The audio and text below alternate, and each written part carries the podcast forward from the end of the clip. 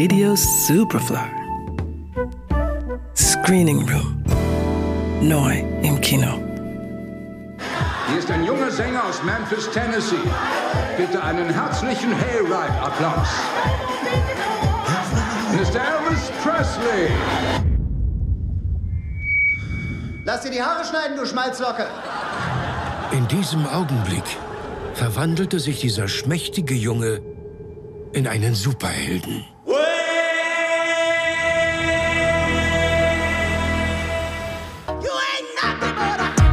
Die Musik in den USA der 1950er Jahre ist beinahe undurchlässig getrennt zwischen weißer Popmusik und schwarzem Rhythm and Blues.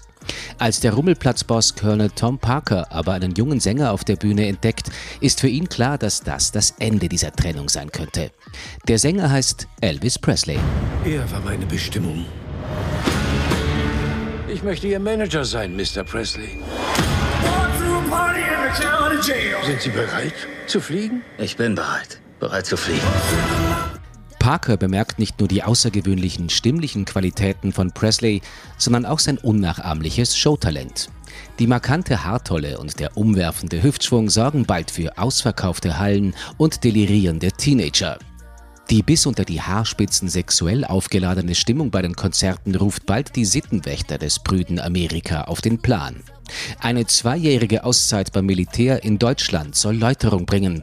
Doch zurück in den USA beginnt Presley sich gegen den Manager aufzulehnen, der offensichtlich sehr wenig an Musik interessiert ist, dafür sehr viel an dem Geld, das sie einspielt. Morgen wird ganz Amerika über Elvis Presley sprechen. Mr. Presley, wackeln Sie bei den Aufnahmen nicht so rum. Ich muss mich bewegen, wenn ich singe. Ein paar Leute wollten mich ins Gefängnis stecken wegen der Art, wie ich mich bewege. Ich komme ins Gefängnis, weil ich über die Straße gehe, aber du bist ein berühmter weißer Junge. Deine Art zu singen ist Gott gegeben, also kann daran nichts verkehrt sein. Regisseur Baz Luhrmann hat sich mit seiner Romeo und Julia Version aus dem Jahr 1996 einen Namen gemacht. Fünf Jahre später wurde er mit Moulin Rouge bereits zum Kultregisseur. Seine großartige Fähigkeit, Musik zu inszenieren, macht auch sein Elvis-Biopic zu einem Erlebnis. Dabei geht er zurück bis an die Ursprünge von Presleys Stimme, der als Kind von schwarzen Musikern wie B.B. King und Mahalia Jackson geprägt wurde. Auch wenn manch andere Lebensstation des Sängers mitunter etwas pflichtschuldig abgehakt wird, macht Elvis großen Spaß. Tom Hanks als Colonel und Austin Butler in der Titelrolle machen ihre Sache ebenfalls exzellent. Elvis, ab Freitag im Kino.